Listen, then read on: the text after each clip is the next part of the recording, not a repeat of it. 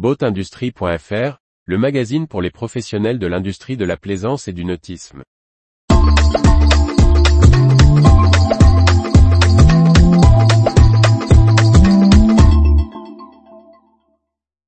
Vie du nautisme, Sarzo, compagnie des ports du Morbihan, Silent Yacht, Baltic Yacht.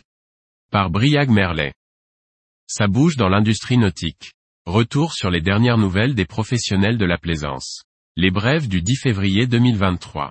La compagnie des ports du Morbihan compte un nouvel actionnaire. La commune de Sarzeau, sur la presqu'île de Ruisse, a rejoint la société publique locale du département breton, via l'acquisition de 290 actions pour 20 010 euros. La décision, votée en conseil municipal le 6 février 2023, lui permettra de bénéficier des services du gestionnaire portuaire.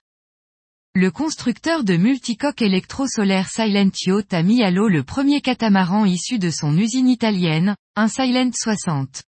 Le chantier, acquis en 2022, à Fano sur la côte adriatique, compte 22 000 mètres carrés et a vu son nombre d'employés tripler en 2022.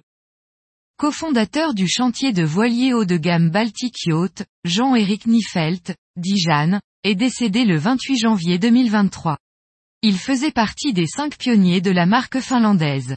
Fils de constructeur de voiliers, il avait travaillé dans les chantiers depuis sa plus tendre enfance, participant notamment au début du chantier Notor et des célèbres Swan. La société américaine Boatyard a annoncé le lancement de son portail SaaS, pour Software as a Service. Celui-ci permet d'améliorer la relation entre plaisanciers et professionnels du nautisme, à travers un espace client et des systèmes d'échange d'informations et de données, ainsi que de réservation.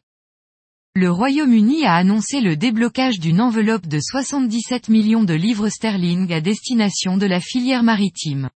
Sur deux ans, elle soutiendra les projets destinés à développer des bateaux zéro émission, qu'il s'agisse de transport maritime ou d'activités de tourisme et de loisirs. 7,4 millions supplémentaires seront investis dans des projets universitaires.